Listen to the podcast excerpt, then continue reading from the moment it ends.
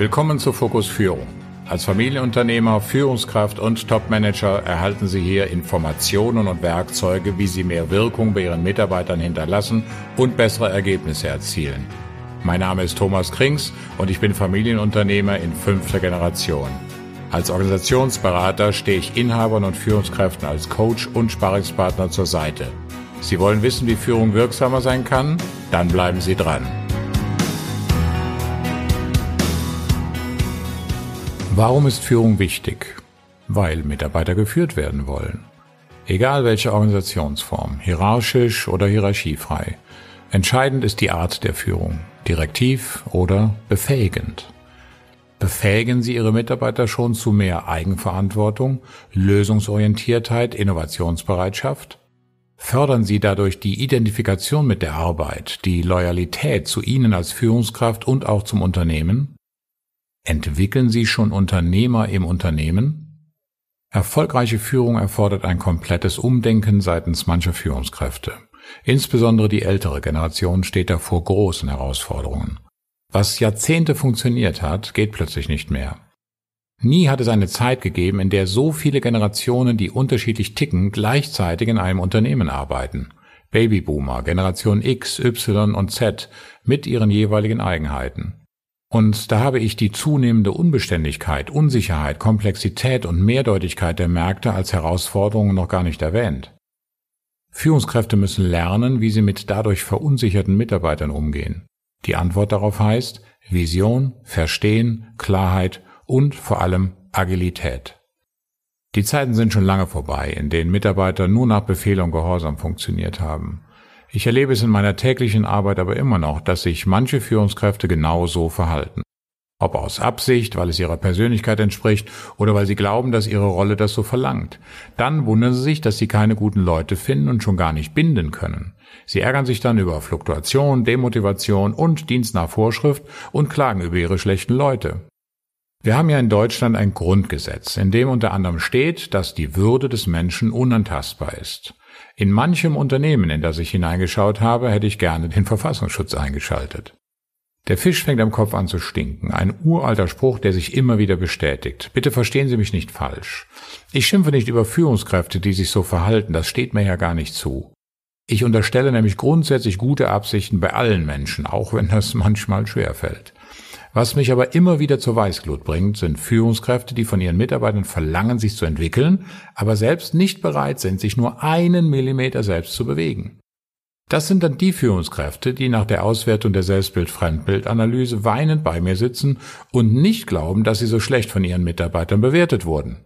Ich hab doch nur mein Bestes gegeben, höre ich dann. Oder mich stinksauer anblaffen, das kann doch nicht sein, Sie haben die Ergebnisse fingiert, damit Sie hier weiter Organisationsentwicklung machen dürfen. Erstaunlich, oder? Das habe ich alles genauso bereits mehrfach erlebt. Ich kann das Verhalten verstehen. Es tut nun mal weh, den Spiegel vorgehalten zu bekommen. Aber sind wir doch mal ehrlich. Änderung geht nur durch Verlassen der Komfortzone. Das hat noch kein Mensch ohne geschafft. Einzig ist der erste Weg zur Besserung. Hier ist falsch verstandener Stolz immer fehl am Platz. Nochmal. Ich möchte Führungskräfte, die sich so oder so ähnlich verhalten, nicht verurteilen. Ich möchte sie dazu ermutigen, egal wie lange sie den Job schon machen, ehrlich zu sich selbst zu sein und sich zu überlegen, um wie viel einfacher ihre Arbeit werden könnte, wenn sie mündige, eigenverantwortlich denkende und handelnde Mitarbeiter hätten. Wenn sie lernen loszulassen und in ihre Mitarbeiter zu vertrauen. Ich verspreche Ihnen nach all meinen Erfahrungen, am Ende werden Sie selbst, Ihre Mitarbeiter und das ganze Unternehmen um ein Vielfaches bessere Ergebnisse erzielen und die Überlebenswahrscheinlichkeit Ihres Unternehmens und übrigens auch Ihres Jobs extrem erhöhen. Und Spaß macht das dann auch noch. Nur mal ein Beispiel zum Thema schlechte Führung und deren Folgen. Bereits vor vielen Jahren hat Volkswagen in seinen Werken probeweise Vorgesetzte aus Bereichen mit überdurchschnittlich hohen Krankheitsraten in solche mit besonders niedrigen Fehlzeiten versetzt. Das Ergebnis? Schon nach kurzer Zeit schossen die Fehlzeiten in den ehemals vorbildlichen Abteilungen nach oben. Bereits nach einem Jahr waren sie wieder auf demselben hohen Stand wie im alten Führungsbereich. Wie ist es in Ihrem Verantwortungsbereich? Fragen Sie doch mal in Ihrer Personalabteilung nach dem durchschnittlichen Krankenstand in Ihrem Unternehmen nach. Dann vergleichen Sie diesen mit dem Krankenstand in Ihrem Bereich. Wenn er stark vom Durchschnitt nach oben abweicht, sollten Sie mal genauer hinschauen. Bitte beachten Sie dabei aber noch Sondereinflüsse, die vielleicht nur in Ihrem Bereich zu Abweichungen führen, wie körperlich schwere Tätigkeiten, feuchte oder kalte Arbeitsplätze oder Arbeitsplätze mit Durchzug. Auch das Durchschnittsalter Ihrer Mitarbeiter kann negative Auswirkungen auf die Kennzahl haben. Wenn das aber alles berücksichtigt ist und die Zahl noch immer nach oben abweicht, dann handeln Sie. Am besten sofort. Gute Führung hat ja nicht nur Auswirkungen auf den Krankenstand, sondern auf die Produktivität, die Motivation und auch die Attraktivität des Unternehmens. In Zeiten von Fachkräftemangel und der Existenz eines Arbeitnehmermarktes ein extrem wichtiger Punkt.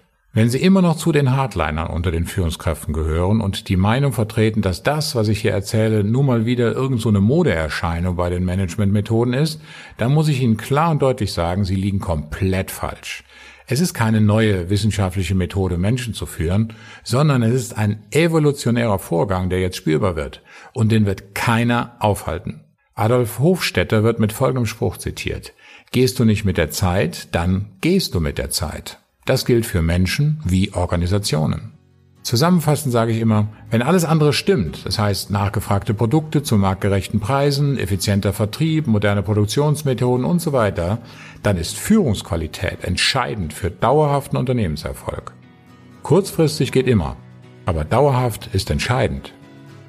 Bleiben Sie fokussiert. Damit sind wir am Ende unserer heutigen Folge.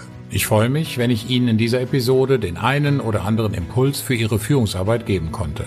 Und damit Sie den nächsten nicht verpassen, lade ich Sie ein, den Fokus Führung Podcast in Ihrer Handy-App zu abonnieren. So ist die nächste Folge sofort nach Erscheinen auf Ihrem Telefon.